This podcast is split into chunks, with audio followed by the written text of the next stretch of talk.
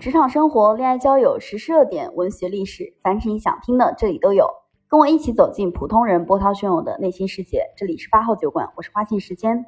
今天的话题呢，叫做选对平台和跟对人，到底哪个更重要？这个话题其实非常容易得到一个很中性的回答，比如说，职场初期要选对平台，先到大平台去工作，感受一下大平台工作的专业性和系统性。那职场的后期呢，最好要跟对人，才能帮助你快速晋升。这种答案其实是比较常规的，见到也比较多的。再或者是看岗位、看公司，比如说国企，你要跟对人；私企，你要选对大平台。道理大家都明白，对吧？其实因为呃，选的是一条更容易升职加薪的路。那今天我们专门来聊这个话题，是因为我最近对这个话题有了一些新的感悟。先说一下。我个人认为的结论，我觉得职场跟对人更重要。在我刚开始工作的时候，当时没有的选，一个刚毕业的生瓜蛋子也没啥经验，能在上海找到一份薪资还不错的工作，先独立的养活自己比较重要。所以当时我就在众多的 offer 里面选择了一个薪资相对比较合适，然后自己也比较感兴趣的工作。后来跳槽的时候呢，有了筛选的能力。作为互联网企业，当然是。ZAT 啦，我是互联网企业的这个行业里面的人嘛。ZAT 字节、阿里、腾讯，当时我也拿到了自己的 offer，以及我现在就职的这家互联网企业的 offer。最终我选了我现在所在的这家公司，因为这家公司是内推，当时感觉比较有安全感。总的来说是在选大厂、选平台。但是在我诸多的职场经历当中，回望过去，最近渐渐的得出结论，跟对人是更重要的。有两个小故事跟大家分享一下。我的第一份工作是在一个集团做管培生，当时还没有毕业，刚刚签了实习的 offer。然后那家企业呢，它是一家规模相对比较大，但是名气不大、非常低调做事的制造业实体企业。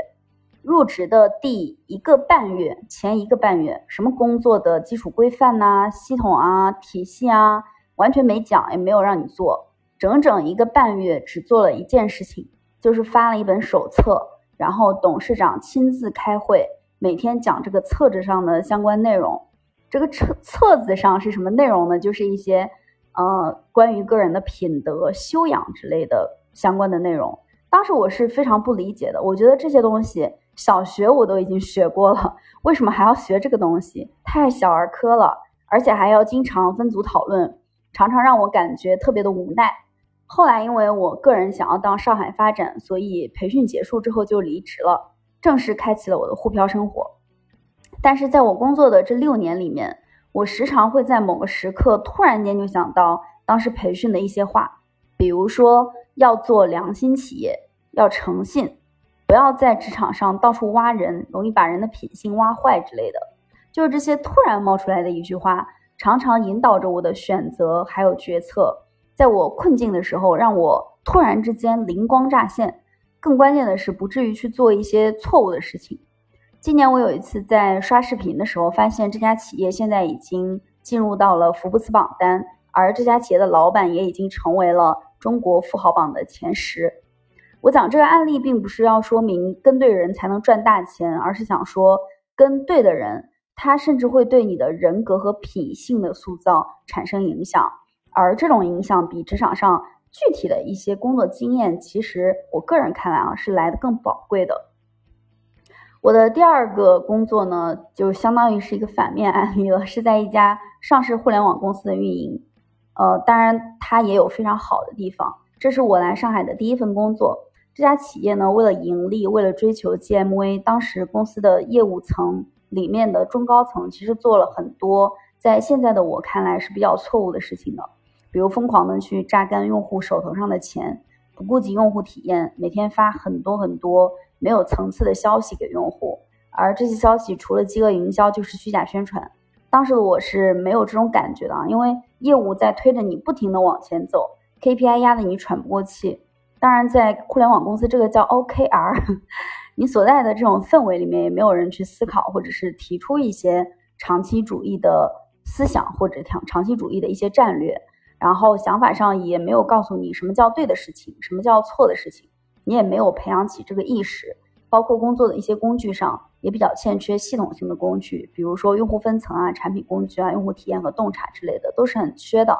当时就是要快速的去发展，快速的做 GMV。那在我离开这家公司之后，我接触了很多的中小创业者，他们做的这个产业都不大，企业的规模都很小，但是利润很高。很多这种中小企业的利润 ROI 能够做到五到十，他们无一不对欺骗用户的行为嗤之以鼻。我记得有一次在合作对谈当中讲到关于这个直播间小助手，其实就是直播间水军。现在很多平台都有的，抖音啊、快手啊，嗯，包括很多就是专门做直播的这些工具，它都会给你派一些这种 AI 机器人水军，或者你自己找人在里面水一些问题。然后还有直播间的美化功能，就是你直播间可能只有十个人，给你一下美化到一千个人，用伪直播的技术。呃，就不是直播，但是呢，他假装自己是直播，对方的老板就表示这些欺骗用户的手段，他觉得是没有意义的，还是要真实的服务好自己的用户，因为他们自己的感受是这个行业里面的用户门槛很高，就是用户要进来，其实你是花很大的力气的，但是粘性也非常的高，用户会不会使用你的产品，或者能否去购买你的产品，一次、两次、三次、是四次，不断的复购或者给你转介绍。不在于那些虚假的数据，最最核心的问题是在于你有没有帮用户去解决他个人的问题。其实这些道理我们都懂，因为它是很明面上的、很简单的一些道理。但是在真实的业务场景当中，把道理落到实处是很难的。比如说，大家都觉得伪直播这件事情能够降低成本的时候，你自然就会主张开发这样的功能嘛，因为它的成本还不是一点两点。当大家都在用直播间水军去带节奏的时候，你自然也会把这个内容列入到直播运营的常规工作里。你会自然而然的去做一些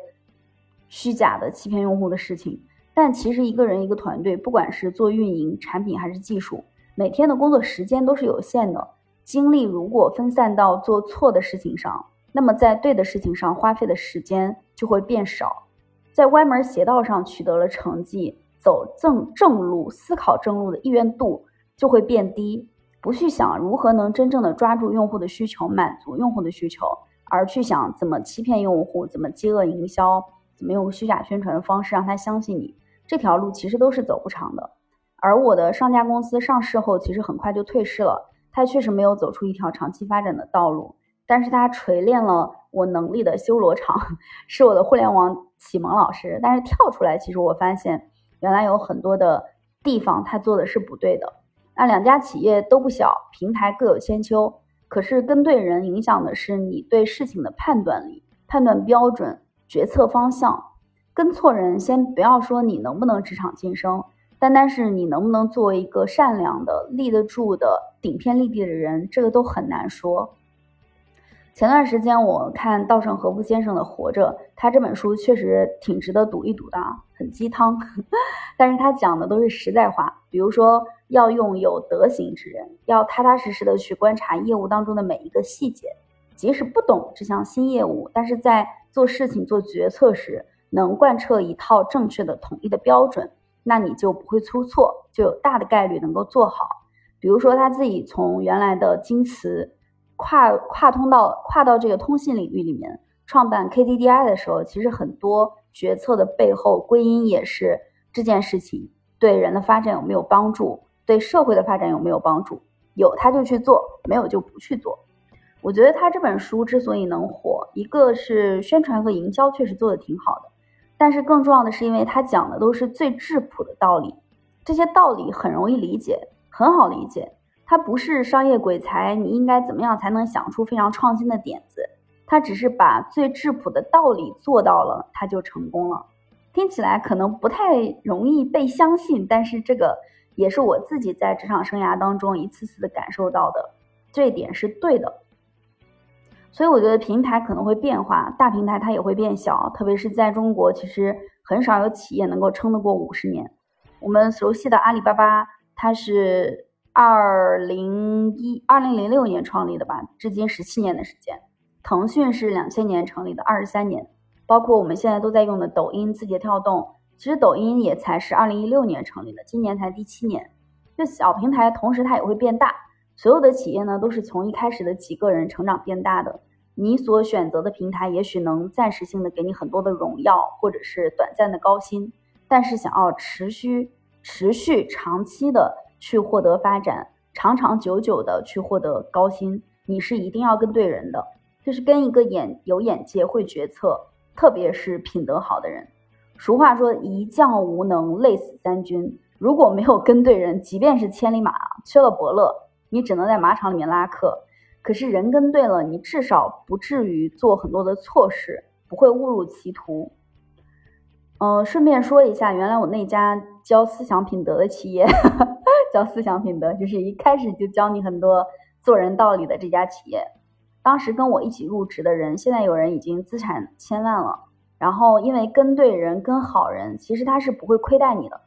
这样的领导，这样的老板，他有肉汤，他有肉吃，你就有汤喝。最近真的是容易嘴瓢啊啊！就只要你有德有才，他有机会，其实基本上会提拔你，而他落魄的时候也不会影响你的发展。可是如果你跟错人，你的所有功劳都是他独一份的汇报材料，所有锅都是你这个不懂事儿的实习生干的。晋升发财也不一定会让能者居之，反而是会在榨干你的剩余价值的基础之上，让你用最少的。就是用你最少的这个成本，让你干最多的活儿，用一段时间把你身体累垮了，再换别人就行了嘛。反正有的是一年一年的小年轻，一茬一茬的涨上来。所以他是怎么对待用户的，他就会怎么对待你；他是怎么去收割用户的韭菜的，就会怎么收割你的青春和时间。只是用人而非培养人，所以。小庆就觉得呢，一定要跟对人，跟一个高尚的人。如果实在没有这样的人，至少自己要去做一个高尚的人，做一个聪明的好人，去做一个真正对社会有帮助的人，做一些真正对社会有帮助的事情。那今天的话题就到这里，感谢大家收听。如果你也有想聊的话题，可以加微幺五二七三八零九九五，发送你感兴趣的话题，我会抽取一部分开专场。我们下期见，拜拜。